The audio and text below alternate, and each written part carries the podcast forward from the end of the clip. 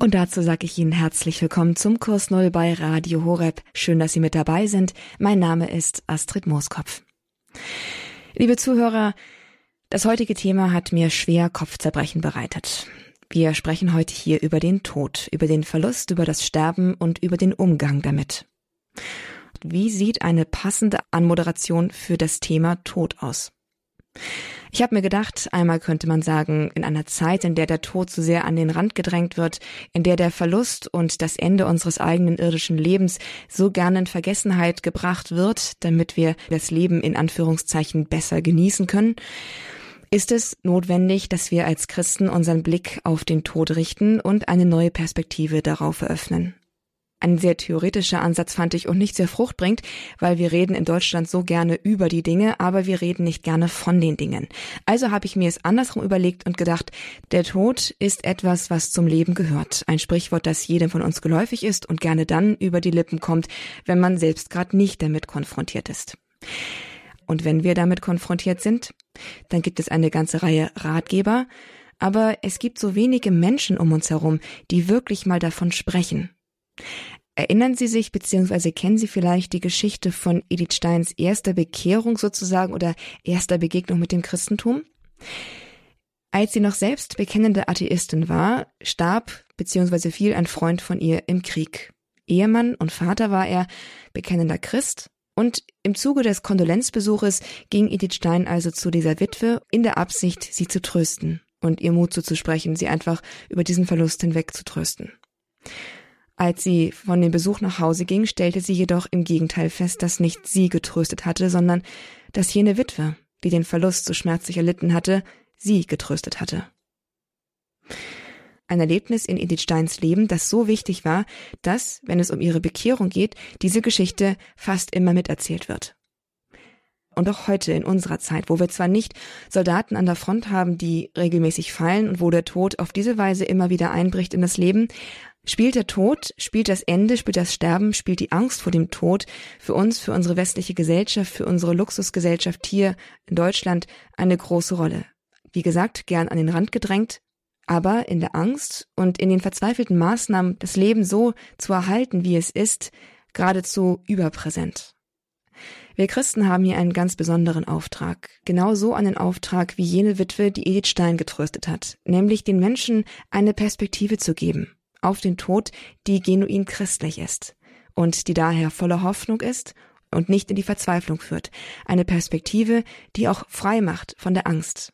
Das Problem aber, schauen wir uns mal um, ereilt uns ein Todesfall, gibt es ganz viel Verständnis und eine Menge Ratgeber, aber es gibt niemanden um uns herum, der mal über den Tod spricht und der tatsächlich auch äußerlich erkennbar den Weg im Glauben mit Christus geht und davon Zeugnis gibt.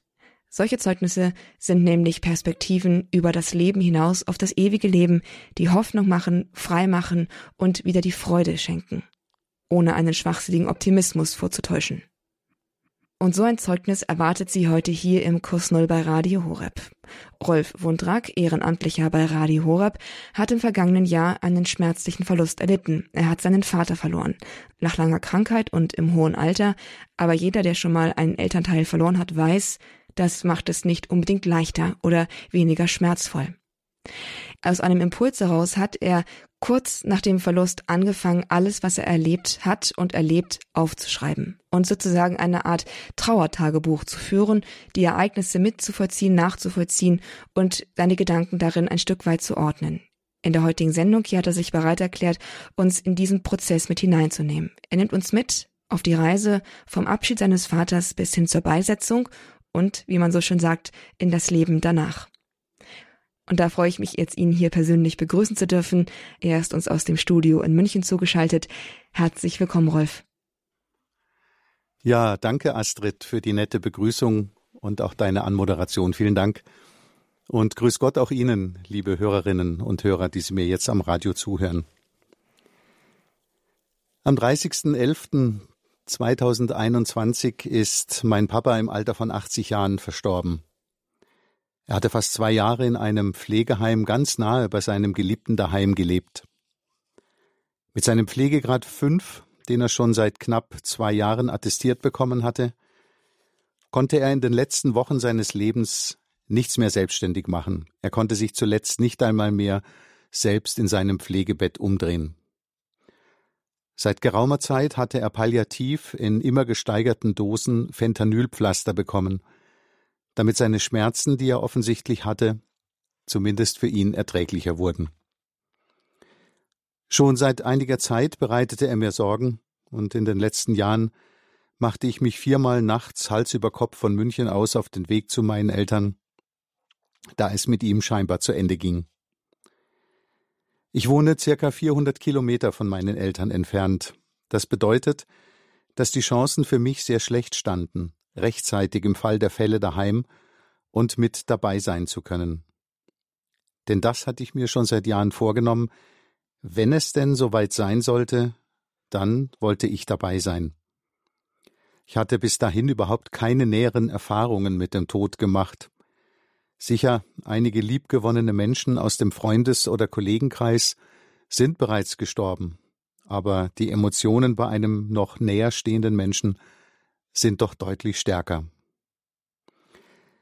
Die letzten vier Tage seines Lebens an der Seite meines Vaters zu sein, ihn auf seinen letzten Lebensmetern bis zu seinem im wahrsten Sinne des Wortes letzten Atemzug zu begleiten, das wird mir trotz aller Trauer ein unvergessliches und auch sehr kostbares Erlebnis bleiben. Denn ich habe in der Trauer wahrgenommen, dass Gott unser Herr da ist.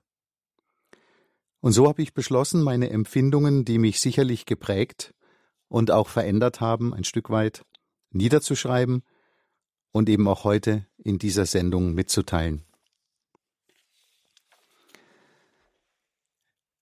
Am Freitag, den 26. November, rief mich meine Mutter gegen 16 Uhr an. Sie war sehr aufgeregt und sagte, der Hausarzt meines Vaters sei gerade im Heim und habe meinen Papa untersucht. Danach habe er zu ihr gesagt, sie solle mich gleich anrufen. Als ich die Sorgen in ihrer Stimme wahrnahm, war klar, dass ich mich sofort auf den Weg von München machen würde. Ich packte Sachen für zehn Tage ein und traf gegen 22 Uhr in der Wohnung meiner Eltern ein. Meine Mama berichtete mir kurz, wie es um Papa steht. Am nächsten Morgen, Samstag, den 27. November, brachen wir bereits um 7.30 Uhr morgens in Richtung Pflegeheim auf, mussten aber zuvor noch bei einer mobilen Teststation im Industriegebiet einen für den Zutritt ins Heim obligatorischen Corona-Schnelltest machen lassen und dies, obwohl wir beide dreimal geimpft sind. Bei einer naheliegenden Tankstelle besorgten wir uns Kaffee und Backwaren. Gegen neun Uhr trafen wir im Pflegeheim ein und ich sah Papa.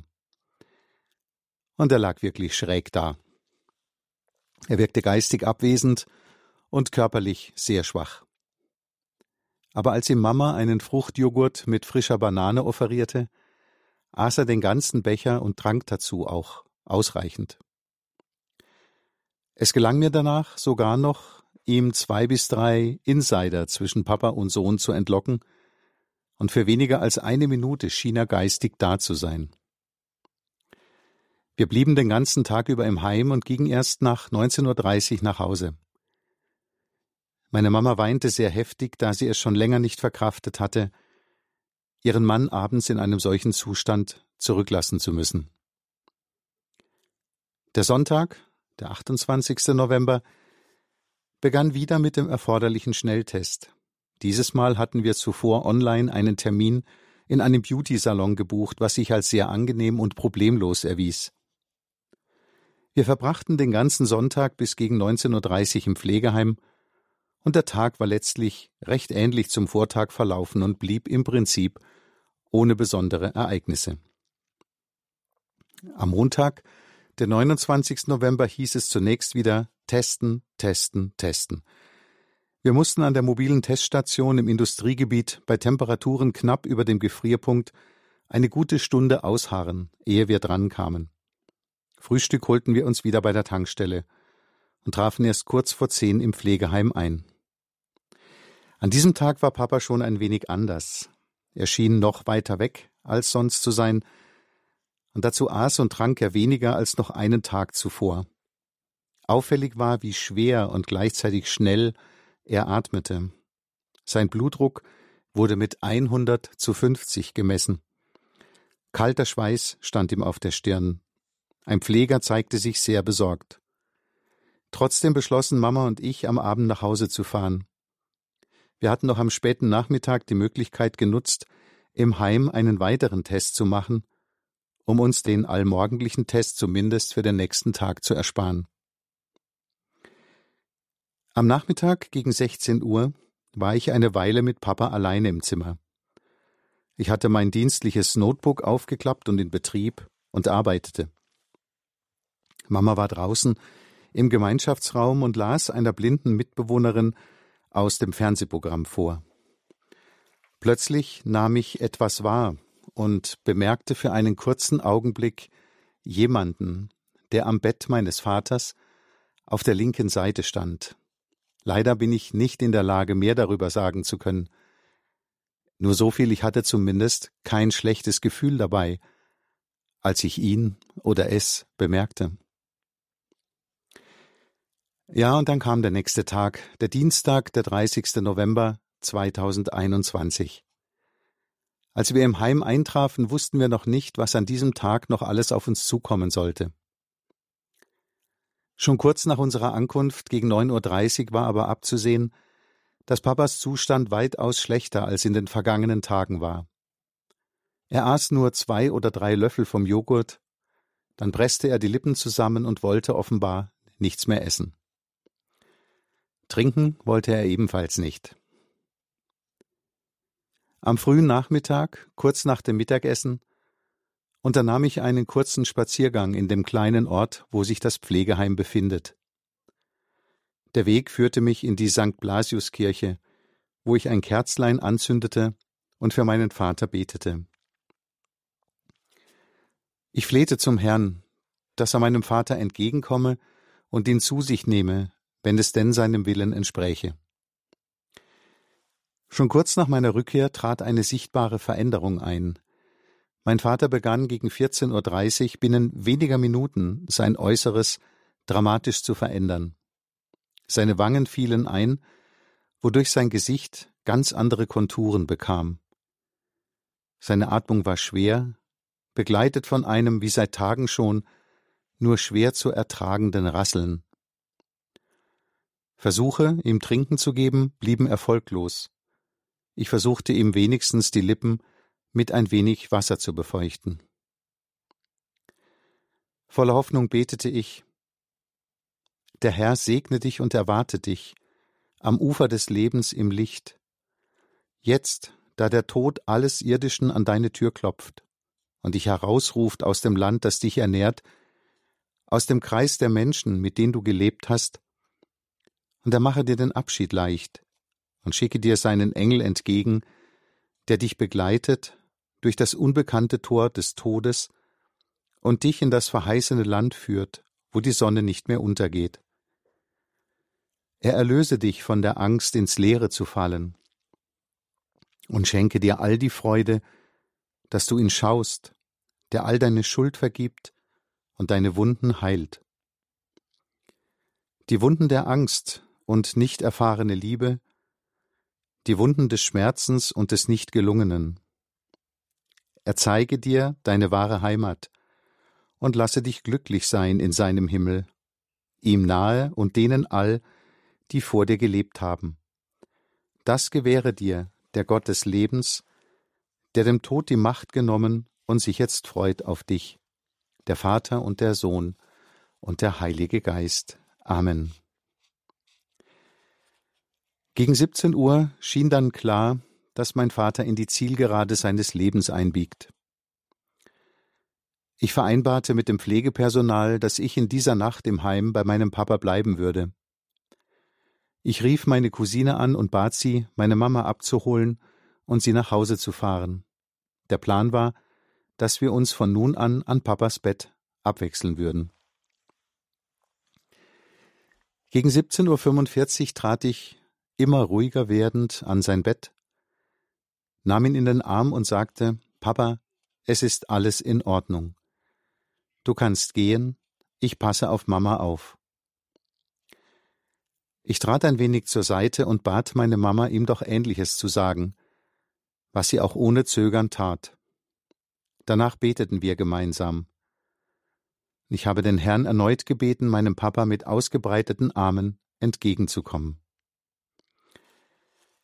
Nach einem Vater unser und einem Gegrüßet seist du Maria, segnete ich meinem Papa mit Weihwasser vom Wallfahrtsort Birkenstein und bat meine Heiligen, Louis und Célie Martin, dazu die heilige Therese von Lisieux, den heiligen Papst Johannes Paul II., die heilige Schwester Faustina, die heilige Jungfrau von Schenstochau und die seligen Jerzy Popieluszko und Kardinal Stefan Wischinski um ihren Beistand. Nach dem Gebet nahm ich meinen sehr schwer atmenden Papa in den Arm und sagte zu ihm Papa, komm, bieg ein in die Zielgerade, und weißt du was? Vergiss einfach, den nächsten Atemzug zu machen. Und mein Papa hörte auf der Stelle auf zu atmen und starb. Es war genau 18.05 Uhr.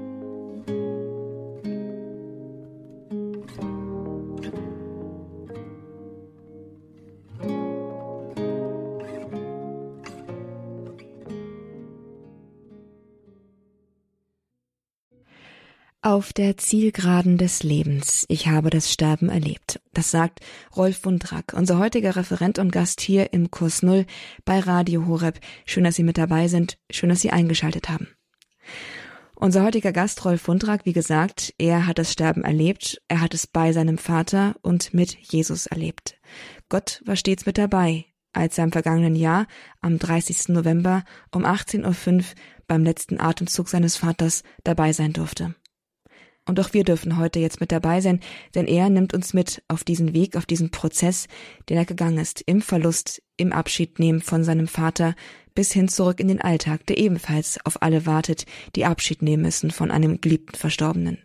Kehren wir jetzt aber zu den Schilderungen von Rolf Wundrack zurück und da in das Sterbezimmer seines Vaters am 30. November, wo er gerade seinen letzten Atemzug getan hat. Ich habe es sofort gespürt und begriffen, dass es vollbracht war. Ich sagte zu meiner Mutter Mama, jetzt. Sie sagte, Bist du sicher? Ich sagte laut mit Tränen in den Augen Ja. Dann lagen wir uns in den Armen und weinten, und ich blickte danach auf meinen Papa und empfand einen tiefen Stolz, dass er es so geschafft hatte. Ich informierte den diensthabenden Pfleger und eine Pflegerin verständigte den Bereitschaftsarzt. Etliche Pfleger und Pflegerinnen kamen nacheinander ins Zimmer, einige weinten. Der Arzt selbst traf dann schließlich erst knapp viereinhalb Stunden später ein. Dieser Umstand war ein Geschenk und eine sehr große Gnade. Mama und ich konnten uns intensiv von Papa verabschieden. Wir haben ihn gedrückt und geküsst, und wer mir das fünf Minuten davor prophezeit hätte, den hätte ich für verrückt erklärt. Denn ich hatte in meinem ganzen Leben noch keinen toten Menschen gesehen, geschweige denn berührt. Aber jetzt schien es für mich das Normalste auf der Welt zu sein. Als meine Cousine schließlich im Heim eintraf, war Papa schon tot.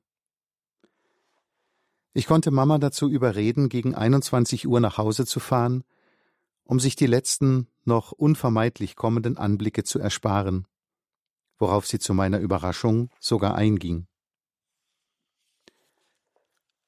So war ich mit meinem Papa noch über eineinhalb Stunden alleine in seinem Pflegezimmer.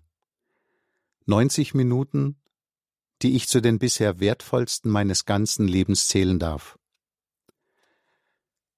Ich habe ihm von meinen Erinnerungen an ihn und gemeinsamen Unternehmungen mit ihm erzählt, dazu immer wieder berührt und gestreichelt. Es schien mir in diesem Moment das Normalste der Welt zu sein.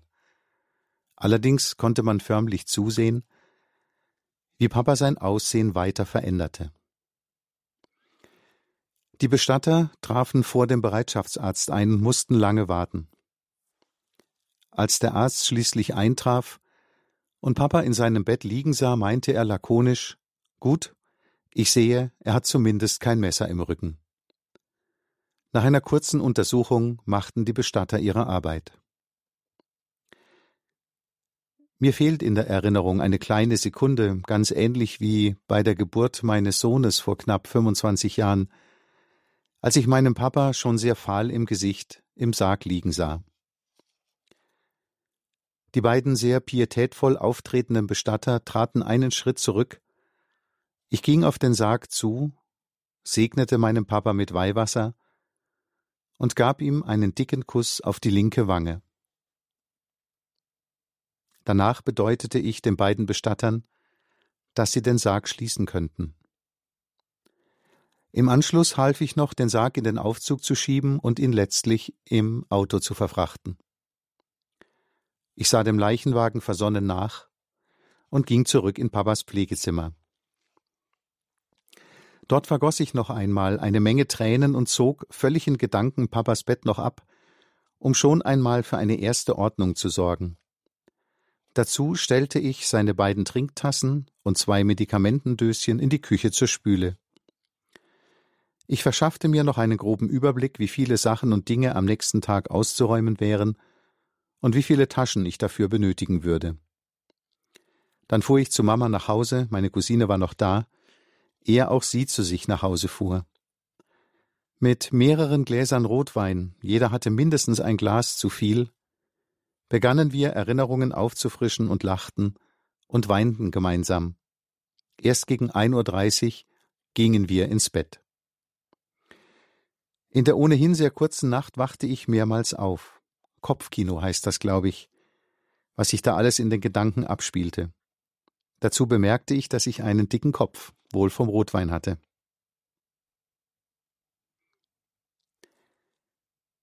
Bereits am nächsten Tag, Mittwoch, den 1. Dezember, räumte ich Papas Zimmer im Heim aus. Auch zu diesem Moment flossen die Tränen reichhaltig. Für Papa war eine sehr schöne Gedenkecke vor dem Gemeinschaftsraum hergerichtet. Ich wollte mich bei einem Pfleger besonders dafür bedanken, wie vor allem er sich in den letzten knapp zwei Jahren um meinen Papa gekümmert hatte, brachte aber den Satz vor Rührung nicht über die Lippen. Schon um 13 Uhr hatten wir den Termin im Bestattungsinstitut. Nicht einmal 20 Stunden nach dem Tod meines Papas standen wir in der Sargausstellung des Instituts und suchten wie in Trance einen schlichten Sarg, eine rote Urne und ein einfaches Grabkreuz aus. Dazu wurde die bereits von mir seit einiger Zeit textlich weitgehend vorbereitete Todesanzeige in der örtlichen Tageszeitung in Auftrag gegeben. Selbst der Beerdigungstermin wurde schon fixiert. Montag, 13. Dezember um 12.30 Uhr in meiner Kirche in meinem Heimatort. Am Abend nahm ich Kontakt mit einem vom Bestattungsinstitut empfohlenen Musiker auf und wählte die Musikstücke Segne du Maria, Ave Maria und von wunderbaren Mächten aus. Zusätzlich wurde vereinbart, dass für den Abend des 12.12. .12 ein Sonntag, eine Messe für meinen Papa bei Kerzenschein vorgesehen ist. Am Donnerstag, den 2. Dezember, hatten wir die Möglichkeit, für Papa eine Grabstelle auf dem Friedhof auszusuchen. Wenn es auf einem Friedhof überhaupt einen schönen Platz gibt, dann liegt das Grab für meinen Papa sehr schön. Mit Blick auf die Kirche rechts und links auf die Lourdesgrotte mit der Statue der Gottesmutter Maria. Der Friedhofsmitarbeiter brachte uns sogar zum Schmunzeln, als er uns wortreich klarmachen wollte, dass er noch unbedingt wissen müsse, wo genau wir Papa in dem Vierergrab bestatten wollten. Oben rechts, oben links, unten rechts oder unten links. Wir entschieden uns nach einer Weile für oben rechts. Am Abend besuchte uns der Lieblingspfleger meines Vaters. Dieser hat, warum auch immer, in den knapp zwei Jahren eine ganz besondere Beziehung zu meinem Vater aufgebaut und steht unserer Familie dadurch recht nah. Wir haben stundenlang gegenseitig erzählt. Dazwischen haben wir den in Radio Horeb live übertragenen Gottesdienst aus meiner Kirche Maximilian Kolbe in München Neuperlach mitgefeiert. Meine Frau hatte für diese Messe gleich die Messintention für meinen Vater bestellt. Bei der Nennung seines Namens brachen Mama und ich in Tränen aus. Ich hatte es davor nicht für so wichtig gehalten, dass der Name an dieser Stelle im Gottesdienst explizit erwähnt wird, allerdings wurde ich selbst eines Besseren belehrt. Wir gingen wieder sehr spät zu Bett. Zuvor trank ich das ein oder andere Bier mit dem Pfleger. Dazu beschlossen wir, dass sowohl ich als auch er in der Trauerfeier ein paar Worte an die Trauergemeinde richten wollen. Am Freitag, den 3. Dezember, stand ein weiterer, absolut emotionaler Höhepunkt auf dem Programm, vor dem Mama und auch ich irgendwie einen ziemlichen Bammel hatten. Ein Besuch bei meinem toten Papa in der Aussegnungshalle. Um kurz nach zwölf Uhr trafen wir in der Aussegnungshalle des Hauptfriedhofs ein. Mama und ich hatten beide kurzerhand schon am Mittwoch im Bestattungsinstitut beschlossen, meinen Papa noch einmal aufgebahrt sehen zu wollen. Was für eine emotionale Achterbahnfahrt. Papa lag da in dem Begegnungsraum Nummer 8 mit dem schönen Namen Hoffnung. Er sah sehr verändert aus. Durch den Umstand, dass er gepflegt hergerichtet war, glich er in seinem weißen Hemd und einer schicken Anzugjacke, allerdings eher dem Papa, wie ich ihn seit vielen Jahren kannte. Ich war persönlich zudem sehr froh, ihn so zu sehen, da er im Vergleich zum Dienstag doch deutlich besser anzusehen war. Wenn man ihn berührte, merkte man, dass er eiskalt war. Allerdings war es auch in dem Raum ohnehin sehr kühl.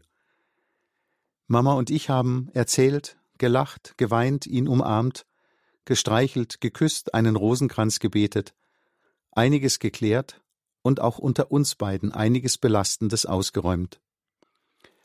Zwischendurch kam der sehr freundliche Herr, der in der Aussegnungshalle Dienst verrichtete, und brachte uns einen heißen Tee mit Honig.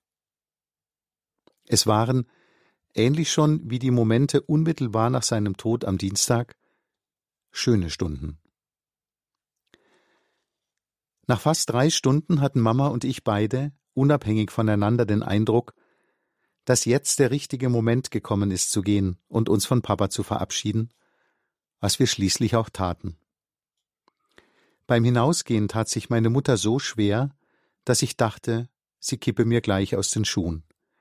Aber nach einigen Minuten an der frischen Luft fing sie sich wieder. Ich selbst fühlte mich danach wie befreit. Es schien, als ob der ganze Stress der letzten Tage, gepaart mit deutlich zu wenig Schlaf, nun abfallen würde. Wir beschlossen am Abend Spaghetti mit Tomatensauce mit viel Knoblauch und dazu Feldsalat mit viel Knoblauch zu essen. Sogar Mama aß so viel wie lange nicht. Am Samstag, den 4. Dezember, habe ich am Morgen kurz bei der Marienstatue und danach bei der für Papa vorgesehenen und noch leeren Grabstelle vorbeigeschaut. Auch hier vergoss ich ein paar Tränchen. Um elf Uhr besprachen wir im Pfarrhaus den Ablauf der Trauerfeier. Wir hatten uns mit den entsprechenden Lebensdaten meines Vaters vorbereitet und denken, dass die Abschiedsrede gut zu ihm passt. Ich nahm mir vor, noch einen Text auszusuchen, den ich gegen Ende der Feier vortragen wollte. Ob ich das dann überhaupt schaffen würde, wusste ich aber noch nicht. Und, eher beiläufig, hatte mir meine Mutter erklärt, dass es Papas Wunsch gewesen sei, dass ich seine Urne aus der Kirche zum Grab trage. Zum Glück ist der Weg wirklich nicht weit, aber für meinen Papa mache ich das natürlich. Ich wollte meinen Vater im wahrsten Sinne des Wortes zu Grabe tragen.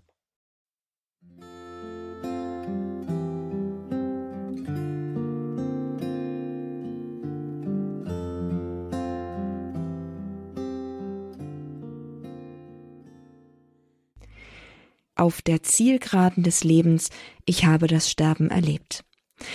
Ich habe das Sterben erlebt, ja, das kann Rolf Wundrag, unser heutiger Referent, sagen. Er hat seinen Vater verloren und er hat ihn auf seinem Sterbeweg begleitet, bis zum letzten Atemzug und darüber hinaus, durch den ganzen Prozess des Abschiednehmens, des Schmerzes, des Kummers und aber auch der aufkeimenden christlichen Hoffnung, die ihm darin begegnet ist, denn sie ist ihm wirklich begegnet. Rolf Wundrak hat sich bereit erklärt, in der Sendung hier im Kurs Null uns mitzunehmen auf diesen Prozess, auf diesen Weg, den er mit seinem Vater gegangen ist und uns dadurch ein Zeugnis zu geben über den Umgang, über einen christlichen Umgang, beziehungsweise vielleicht trifft es es besser zu sagen, eine Erlebnisreise, die ihm geschenkt worden ist im Verlust seines Vaters. Ein Erlebnis, das ihn tiefer und näher hin zu Gott geführt hat nach dem Tod selbst, nach dem Abschied nehmen am Krankenbett, am Totenbett dann, richtet sich der Blick jetzt auf das, was danach kommt, nämlich auf die Beerdigung. Nochmal eine andere Art von Abschied, die auch jedem, der einen Verlust erleidet, bevorsteht. Rolf Wundrak nimmt uns auch auf diesen Weg mit. Am Sonntag, den 5. Dezember, besuchte ich den Gottesdienst, und da wurde mir zum ersten Mal klar, dass von nun an mein Papa zu dem Kreis der Verstorbenen gehört für die wir im Gottesdienst beten. Am Montag, den 6. Dezember, fuhr ich nach zehn Tagen Aufenthalt zunächst wieder zurück nach München. Wie erwartet nahm ich meine berufliche Tätigkeit zwischen dem Dienstag, den 7. Dezember und Freitag, den 10. Dezember, ad hoc wieder so in Beschlag, so dass ich in den nächsten Tagen genügend Ablenkung hatte. Am Sonntag, den 12. Dezember, fuhren wir nach der Messe in Maximilian Kolbe von München aus los. Als wir eintrafen, stand auch gleich die vereinbarte Rorate-Messe an. Am Eingang der Kirche sah ich, dass mit einem Aushang sowohl auf die Seelenmesse für Papa als auch auf die eigentliche Beisetzung hingewiesen wurde. Die Messe selbst fand in einer sehr schönen Atmosphäre statt. Am Montag, den 13. Dezember, Schließlich war der Tag, vor dem ich mich trotz all der greif- und begreifbaren Glaubenserfahrungen sehr gefürchtet habe, da. Der Tag, an dem mein Papa beigesetzt werden sollte.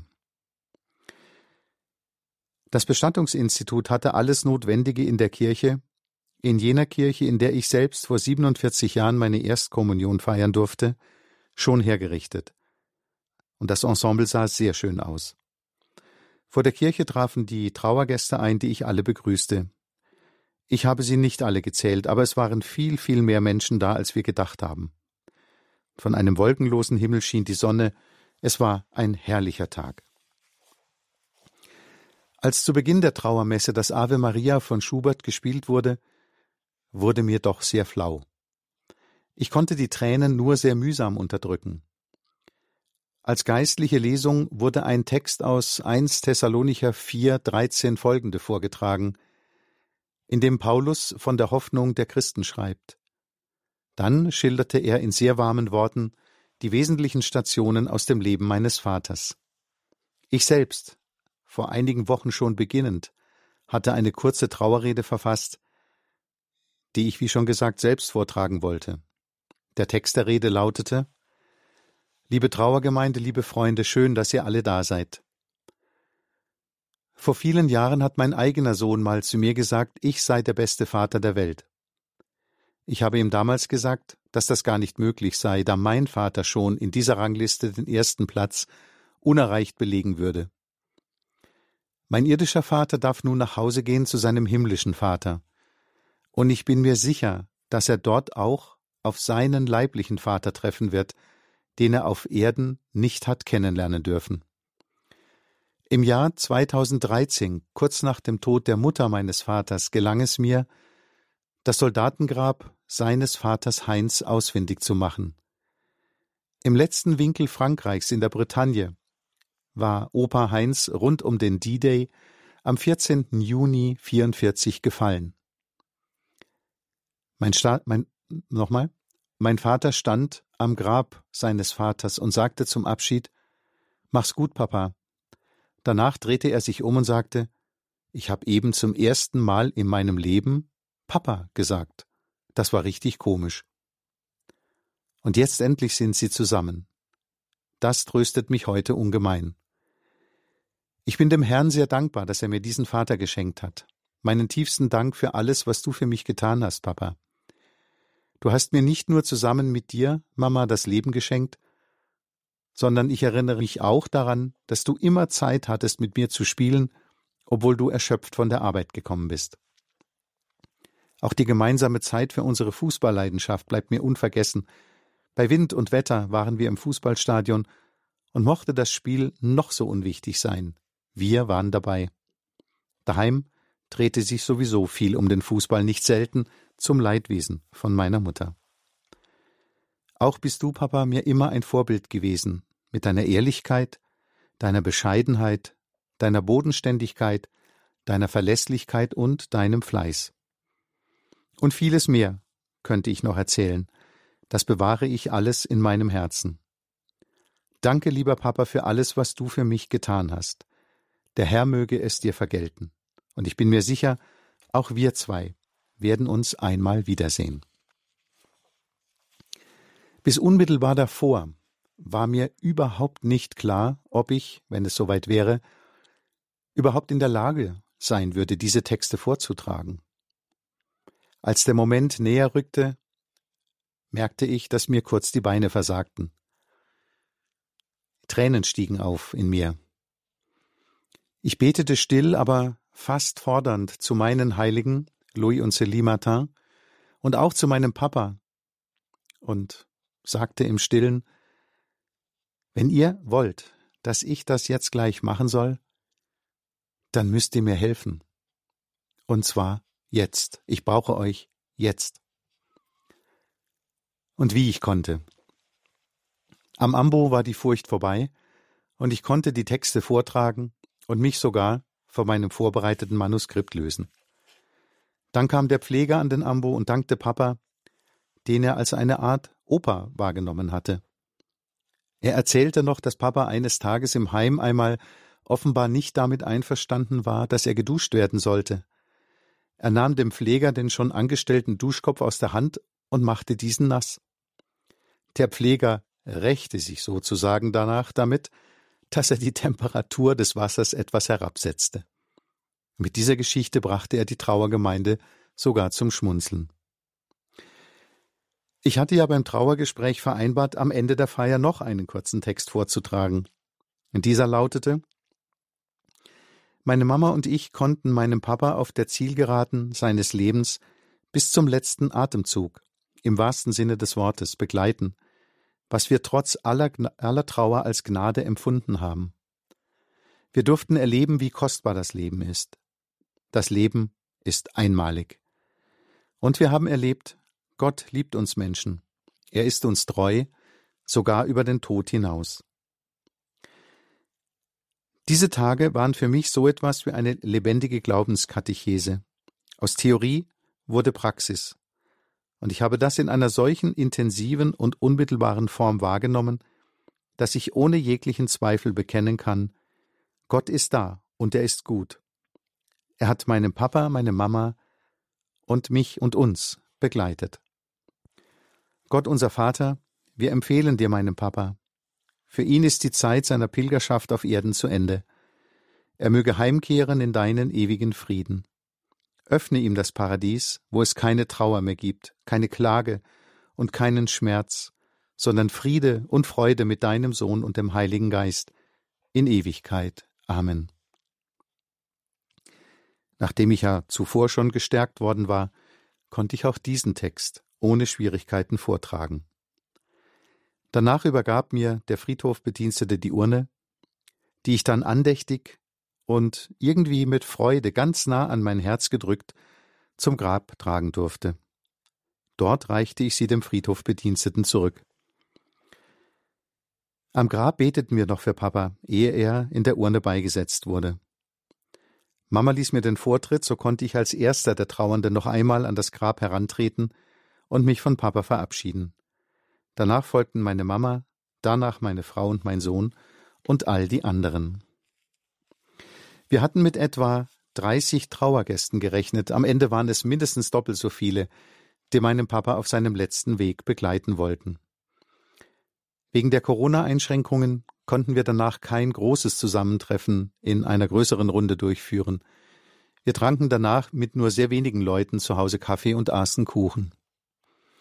Als gegen 18 Uhr alle gegangen waren, fiel auf einen Schlag all der Stress der letzten Tage von mir ab und ich schlief augenblicklich auf der Couch ein. Am nächsten Morgen, den 14. Dezember, besuchte ich zusammen mit Mama am frühen Morgen das Grab und fuhr schließlich mit dem Zug zurück nach München. Jetzt bin ich zurück im normalen Leben. Was bleibt? Gut, mein Papa ist nun begraben. Waren die letzten Tage mir manchmal so vorgekommen, als wäre ich ein Bestandteil eines Films, so war dieser Film nun erst einmal vorbei, und mein Leben geht wieder seinen üblichen Gang. Ist das tatsächlich so? Eines kann ich ganz gewiss sagen. Diese Tage haben mich, haben mein Leben verändert. Warum? Was genau? Dazu sind mir fünf Aspekte eingefallen oder besser gesagt, in den letzten Tagen aufgefallen. Erstens, ich habe das Sterben erleben dürfen. Ich durfte erkennen und live erleben, wie wertvoll das Leben ist.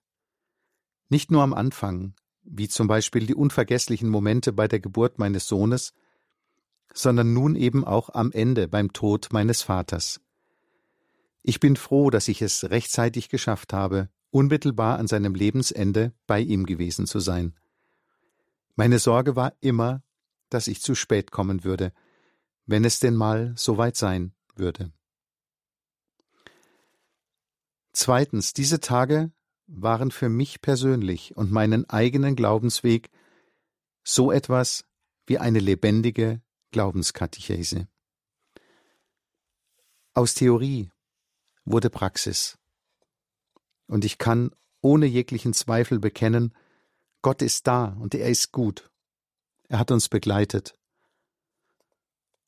Und wenn man liest im Katechismus der katholischen Kirche in der Ziffer 1005, um mit Christus aufzuerstehen, muss man mit Christus sterben.